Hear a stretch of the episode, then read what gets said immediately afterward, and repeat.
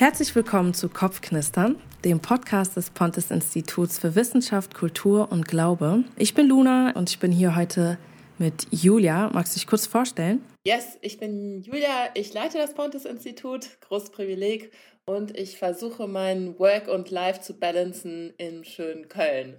Cool. Ja, ich bin Luna. Ich sage vielleicht ganz kurz auch noch zu mir was. Ich mache Musik und ich arbeite auch beim Pontes Institut und äh, genau, äh, wir haben heute eine super spannende Folge vor uns. Äh, Julia, du hast es gerade schon angeteasert. Es geht um Work-Life-Balance. Allgemein stellen wir uns hier im Kopfknistern-Podcast alle möglichen knisternden Fragen, äh, die uns als Menschen und Gesellschaft bewegen. Und ja, da wir als Institut auch was mit dem Glauben zu tun haben und uns oft auch ja, mit spirituellen Fragen und Themen auseinandersetzen, schauen wir auch immer, welche geistliche Komponente haben diese Themen. Und äh, genau, das machen wir heute zum Thema Work-Life-Balance. Also die große Frage, wie kriegen wir es hin, dass die Zeit, die wir für unsere Arbeit haben und die Zeit, die wir für unser Privatleben haben, möglichst balanciert sind, also möglichst ausgeglichen sind. Julia, erzähl doch mal, wie gut bist du darin? So auf einer Skala von 0 bis 10, was sagst du? Ah, naja, das kommt sehr drauf an. Ich würde mal so sagen 3 bis 6 oh. oder 3 bis 7. Okay. also ich äh, kenne auf jeden Fall die Zeiten, wo ich so denke, ey, wie kriege ich eigentlich alles unter in meinem Leben? Mein E-Mail-Postfach quillt über. Mhm. Morgen muss ich noch den Podcast aufnehmen und den noch vorbereiten. Dann habe ich irgendwie mhm. Mitarbeiterinnen, die Anliegen haben und denen ich natürlich auch gerecht werden will. Und schon letzte Woche war die Deadline für einen Artikel, dann kommt in dem Moment natürlich noch irgendwelche Computerprobleme auf. Aber uh. eigentlich wollte ich ja noch zum Sport und äh, nochmal mit einer Freundin was essen gehen und so weiter. Ich brauche auch noch Sachen, die ich auf Insta posten kann. Uh. Ja. Und die Liste wird länger und länger gefehlt, ne? Kommt immer noch was dazu. Genau. Mhm. Oh, das kenne ich sehr, sehr, sehr gut. Ich habe neulich auch so einen kleinen Cartoon ähm, gesehen. Und da stand folgendes, das Geheimrezept für eine gute Work-Life-Balance ist, ich bin zu Hause genauso überfordert wie auf der Arbeit. Also das nenne ich mal Balance auf jeden Fall. Ja. ja. Ja.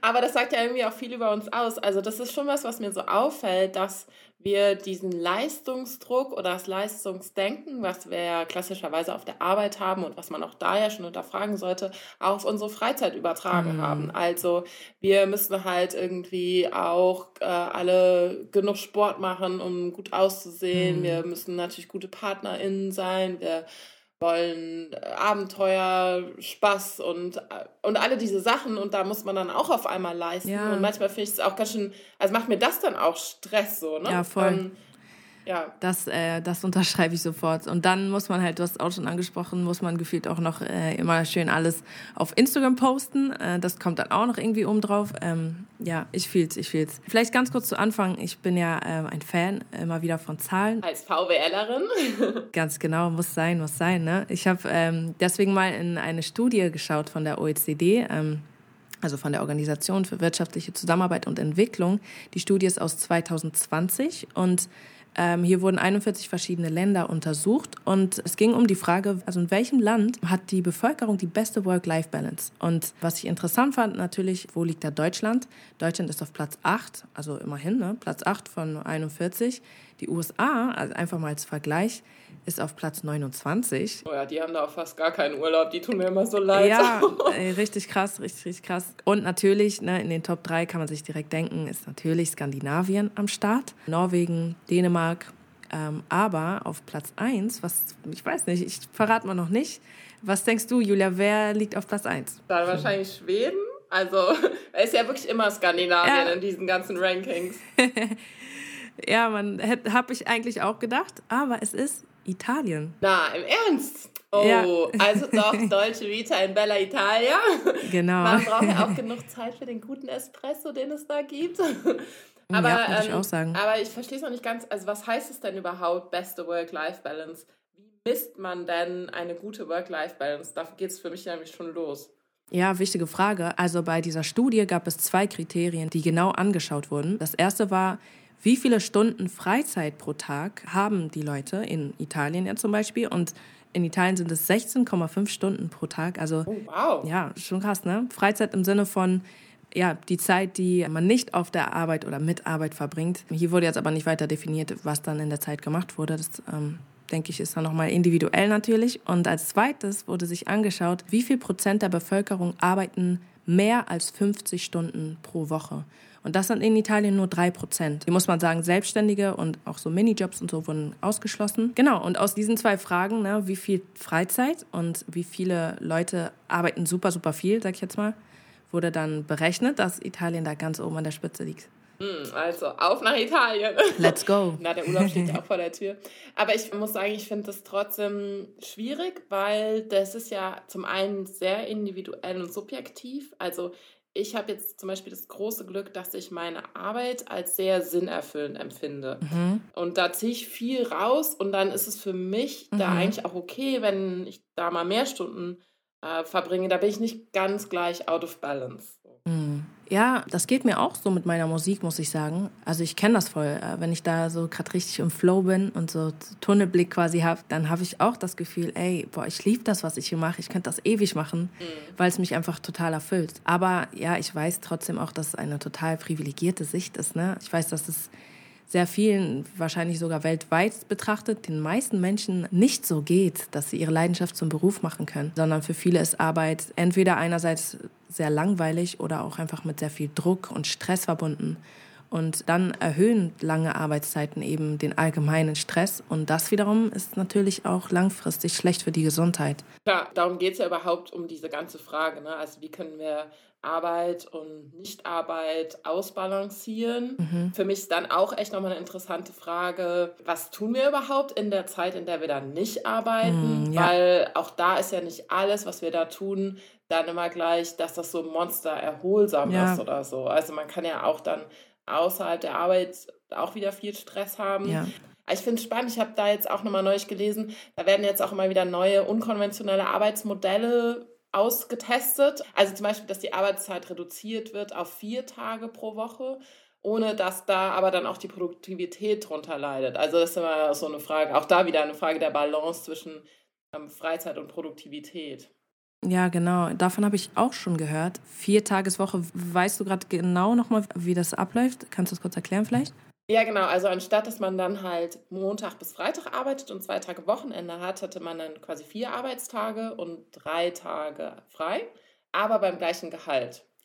Und dadurch, so die Hoffnung ist halt, die Work-Life-Balance wird ausgeglichener, die Leute fühlen sich besser und dadurch sind sie dann im Job präsenter und können dann eben auch produktiver sein. Also sozusagen sogar die Überlegung, könnte eine ausgewogene Work-Life-Balance helfen, mehr Arbeit in der Arbeit zu schaffen, sage ich mal. Ey, krass, das ist schon irgendwie revolutionär, oder? Also kann, kann ich mir gar nicht vorstellen, jetzt so eine Montag- bis Donnerstagswoche, das ist schon, ist schon was anderes irgendwie. Aber Frage ist jetzt natürlich, okay, ist das jetzt nur so ein theoretisches Modell oder funktioniert das wirklich? Da gibt es ja Unternehmen, die das schon ausprobiert haben, hast du jetzt gerade gesagt. Ist, was waren da so die Ergebnisse? Das wäre jetzt mal spannend. Also in Großbritannien ist jetzt nicht unter den Top 4 da gewesen von Work-Life-Balance, aber da haben ungefähr 60 Unternehmen das schon mal ausprobiert, also aus verschiedenen Bereichen, IT und Gastronomie, Gesundheit, Finanzen, alles. Ein halbes Jahr haben die das getestet und die Ergebnisse waren tatsächlich sehr positiv. Also es gab weniger Krankheitstage, das ist ja auch mal eine Sache, die Unternehmen echt schadet. Äh, das mhm. Stresslevel der Leute ist gesunken und es gab auch weniger Fluktuation, also Leute haben weniger ihren Job gewechselt. Und darum haben mhm. viele der Unternehmen, die da an dieser Studie beteiligt waren, dieses Modell jetzt auch dauerhaft übernommen. Also fand ich echt interessant. Ja, krass.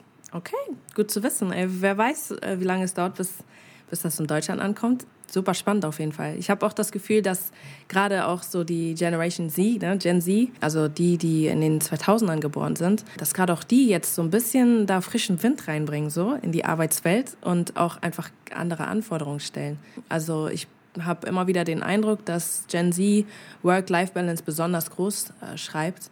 Und ähm, das sehe ich teilweise in meinem Umfeld, aber ich habe da auch letztens ein Interview mit einem Ökonom und Arbeitsmarktforscher gelesen. Enzo Weber heißt er.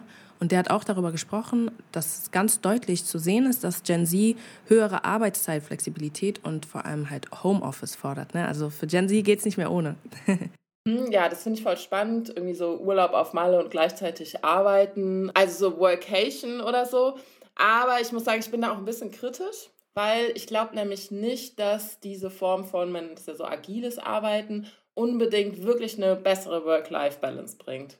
Also das scheint dann vielleicht so, Aber eigentlich zeigen die Studien, dass je mehr Arbeit und Freizeit miteinander verschmelzen, dass man dann eigentlich mehr mhm. arbeitet. Mhm, mh. Also ich habe da zum Beispiel vom Deutschen Gewerkschaftsbund äh, aus 2022 eine Studie gelesen und die zeigt, dass halt Leute zum Beispiel, die im Homeoffice sind, oft gar keine richtige Mittagspause machen. Oder, also dann sitzt man halt mit so einem Teller Spaghetti doch vor seinem Laptop, geht mir selbst auch manchmal so.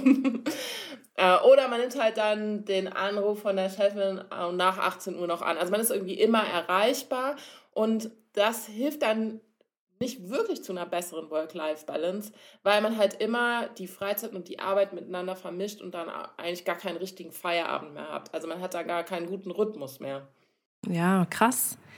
Ey, ich sag dir ehrlich, ich habe da noch nie so richtig drüber nachgedacht, aber es, das leuchtet voll ein, ja klar. Diese Grenze zwischen Work und Life dann halt, ne, die, die verschwindet ja quasi. Also ja, doch, macht voll Sinn. Das ist natürlich auch sogar zu mehr Stress und einer noch unausgeglicheneren Work-Life-Balance führen kann. Ja, und da finde ich, muss man auch echt genau drauf achten, weil das ist nämlich also viel Fake. Also der Grund, warum die Industrie mm das so mitgeht, also natürlich auch, weil du sagst eben, die Gen Z, die will das auch gar nicht mehr anders, dann kriegen sie halt keine mhm. Leute, aber es, das ist auch eigentlich, weil eben die Studien zeigen, na, am Ende hat das Unternehmen davon einen Vorteil.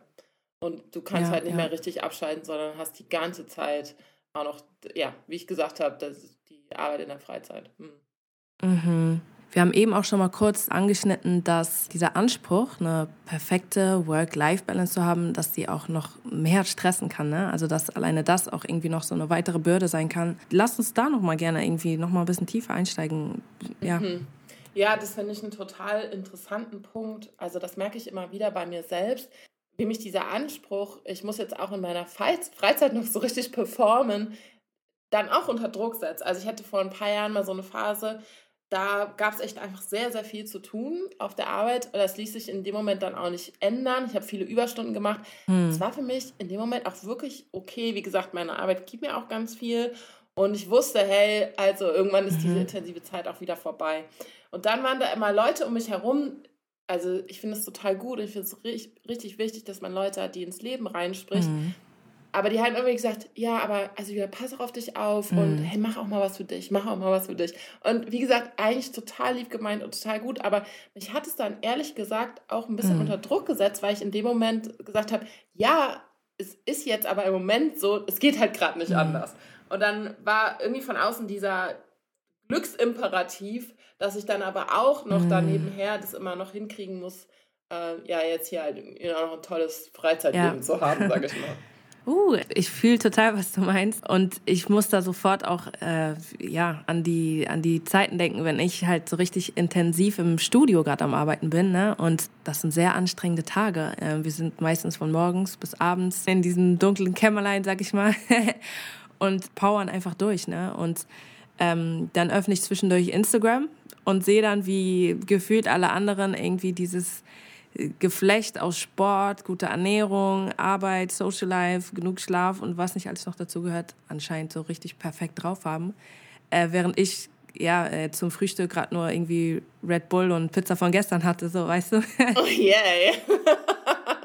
Das ist das wahre Leben einer Musikerin. Ganz genau. Kurzer Einblick. Ja, und ehrlich gesagt, boah, manchmal baut das schon so einen unangenehmen Druck dann irgendwie auf. So halt, dann habe ich sofort diese kleine Stimme im Kopf, so, boah, eigentlich müsstest du auch. Und eigentlich, hm, hm, hm. obwohl es für mich dann auch echt okay ist, einfach diese äh, diese Zeiten zu haben, wo es, wo ich einfach durchziehe. Ne? Und klar, für mich gibt es dann nach Studio-Session auch wieder ein bisschen Ruhe und so. Und dann gibt es auch mal wieder einen Salat und äh, gehe ich auch mal wieder raus äh, ans Tageslicht. Ne? Aber ja, ich, ich, äh, ich kenne es total, dass diesen, diesen Druck. Also es ist ich fast auch wie so eine Art Leistungsdruck dann anfühlt, ne? obwohl es ja eigentlich das Gegenteil bewirken sollte. Da hat mir das Gespräch mit einer Freundin total geholfen, die ist Burnout-Präventionsberaterin und die sagt, es ist eigentlich total okay, wenn man immer mal wieder auch Phasen hat, wo man über seine Grenzen hinausgeht. Und man muss halt danach dann wieder Phasen haben, genau wie du sagst, wo man halt das Tageslicht sieht und so weiter, oder je nachdem. Und sie sagt, eigentlich ist es besser von Work-Life-Rhythm zu sprechen, also Work-Life-Rhythmus, als von Work-Life-Balance, weil es okay ist, wenn es manchmal außer Balance gerät. Du brauchst aber dann halt einen Rhythmus, wo es auch wieder in Balance reinkommt oder wo du vielleicht dann, wenn du zu viel gearbeitet hast, eine Zeit lang wieder viel mehr Freizeit hast oder so. Und das finde ich einen total spannenden Gedanken. Also vielleicht ein bisschen wie bei einem Walter, so einen Schritt nach vorne, einen Schritt nach links. Ich bin nicht so eine gute Tänzerin, aber weil es ja auch ein sehr individueller Rhythmus ist. Also es gibt Leute, die haben mehr Power als andere und das ist dann auch voll okay. Oder wenn ich introvertierter bin, dann äh, ist es für mich viel anstrengender, viel unter Leute zu sein und ich muss einen ganz anderen Rhythmus finden als jemand, der super extrovertiert ist und ganz viel Kraft bei Leuten findet. So. Oh ja, ey, das macht voll, das macht total Sinn äh, Rhythmus, ne, da kann ich eh was mit anfangen als Musikerin. Yeah. Aber was hilft denn so ganz praktisch, um, um ja, diesen Rhythmus zu finden und ihn dann auch äh, ja, zu tanzen quasi, ja, also ihn dann auch umzusetzen. Also ich glaube, da äh, scheitern wir auch manchmal dran. Dann, okay, wie mache ich das jetzt eigentlich, ne? Ja, also zum einen ist da für mich eine ganz grundlegende Frage, hat wirklich auch mit der Frage hinter der Frage zu tun. Also warum arbeite ich eigentlich so viel? Warum setze ich mich diesem Stress und dem Druck dann auch noch im Freizeitleben aus? Mhm. Und da ist für mich eine Frage, wo findet meine Seele eigentlich mhm. Ruhe? Du hast vorhin schon gesagt, wir schauen auch immer noch auf die spirituelle äh, Komponente hier in dem Podcast. Und, und das ist für mich die mhm. Frage, wo findet eigentlich mein Herz, meine Seele wirkliche Ruhe? Vielleicht auch, was ist so die Basis meiner Identität? Weil was ich schon merke, ist, dass wir ganz stark auch so unseren Wert festmachen an dem, was wir halt leisten auf der Arbeit oder an dem, was wir leisten in unserer Freizeit, wie wir das alles geil hinkriegen. Und da ist die Frage, was mhm. ist so ein, ja, ein gutes Fundament, ein tragfähiges Fundament für meine Identität? Boah, ja, ich muss gerade an ein Zitat denken von dem Theologen Augustinus. Der hat mal gesagt, zu dir hin hast du Gott uns geschaffen und unruhig ist unser Herz, bis es Ruhe findet bei dir. Also da steckt so ein bisschen auch so eine Identitätsfrage dahinter. Also der Gedanke, dass wir von, von Gott geschaffen worden sind und zu ihm hin geschaffen worden sind. Und wie so ein, wie so ein Puzzleteil, äh, denke ich jetzt gerade, dass irgendwie so ein, einen ganz festen Platz hat, wo es, wo es hingehört. So erlebe ich oft, dass meine Seele ihren Platz bei Gott findet. Und in der Zeit, die ich mit Gott verbringe, kommt meine Seele so richtig zur Ruhe. Also so eine richtig tiefgreifende Ruhe. Fällt mir voll schwer gerade zu beschreiben, aber das ist echt was unglaublich Wertvolles. Ja, was ich erlebe. Was ist da der Unterschied zu, sag ich mal jetzt, Me-Time, also God-Time für dich? ja, voll gute Frage. Ja, für mich macht es einen Unterschied, ob ich, ja, jetzt beispielsweise ähm, einfach mal wieder ausschlafe und danach irgendwie Zeit mit einem guten Buch verbringe und dann aber doch wieder zurück in den Alltag äh, abtauche oder ob ich wirklich, für mich ist das wie so eine Tankstelle für meine Seele wenn ich Zeit mit Gott verbringe. Und meine Seele kann sich einfach fallen lassen bei dem, für den sie gemacht ist. Ja, das finde ich total interessant. Ich habe da jetzt verschiedenste Gedanken zu. Also zum einen, wie ich vorhin gesagt habe, da ist wirklich ein Unterschied, die Frage, woran hängt mein Wert und meine Identität. Und wenn ich da weiß, ich bin eben so tief gegründet bei Gott, wie du das gesagt hast, der mich unendlich liebt, der mich wertschätzt, der in mir ja viel mehr sieht als meine Arbeit, meine Leistung, wo es auch okay ist, also es geht eben nicht mehr, ich leiste, also bin ich, sondern er liebt mich, also bin ich. Es gibt mir so eine ganz große Freiheit, muss ich ehrlich sagen, weil ich dann Pause machen kann, weil ich weiß, hey, es hängt nicht alles von meiner Arbeit ab und gleichzeitig aber auch mal reinhauen kann, weil ich weiß, von Gott kommt mir auch noch mal eine andere Kraft zu und der wird mich versorgen. Ey, da fällt mir auch direkt nochmal ein Beispiel aus meinem Musikerinnenalltag ein. Und zwar hatte ich echt vor einer Weile eine Zeit, da hatte ich mhm. voll die Hemmung, Musik zu machen und Songs zu schreiben, weil ich richtig Angst, also Künstler kennen das oft, die verschiedenen Arten von Künstler und Künstlerinnen. Äh, ich hatte Angst vor dem sogenannten leeren Blatt. Also ich hatte Angst, dass mir nichts einfällt. Ich hatte Angst, dass ja, dass da keine krassen Songs jetzt entstehen. Ne? Und ey, das hat sogar dazu geführt, dass ich monatelang nicht im Studio war, so, obwohl das ja eigentlich, äh, eigentlich voll mein Ding ist, so eigentlich meine Leidenschaft ist. Und dann hat es irgendwie Klick gemacht und Gott hat mich total ermutigt, ey, selbst wenn nicht der nächste Hit entsteht, let's go. Also, ne, das ist, darum geht's nicht unbedingt. Und das hat mir so eine neue, ja, brennende Leidenschaft für meine Arbeit äh, geschenkt ich habe eine neue Freude dafür gewonnen, meine Gaben auszuschöpfen, einzusetzen, ähm, auch mal an meine Grenzen zu gehen, mich selber immer wieder neu zu challengen. Ja, weil ich eben weiß, auch wenn es nicht klappt, Gott sieht mich mit denselben liebenden Augen und das, boah, das hat mich richtig freigesetzt, muss ich ehrlich sagen.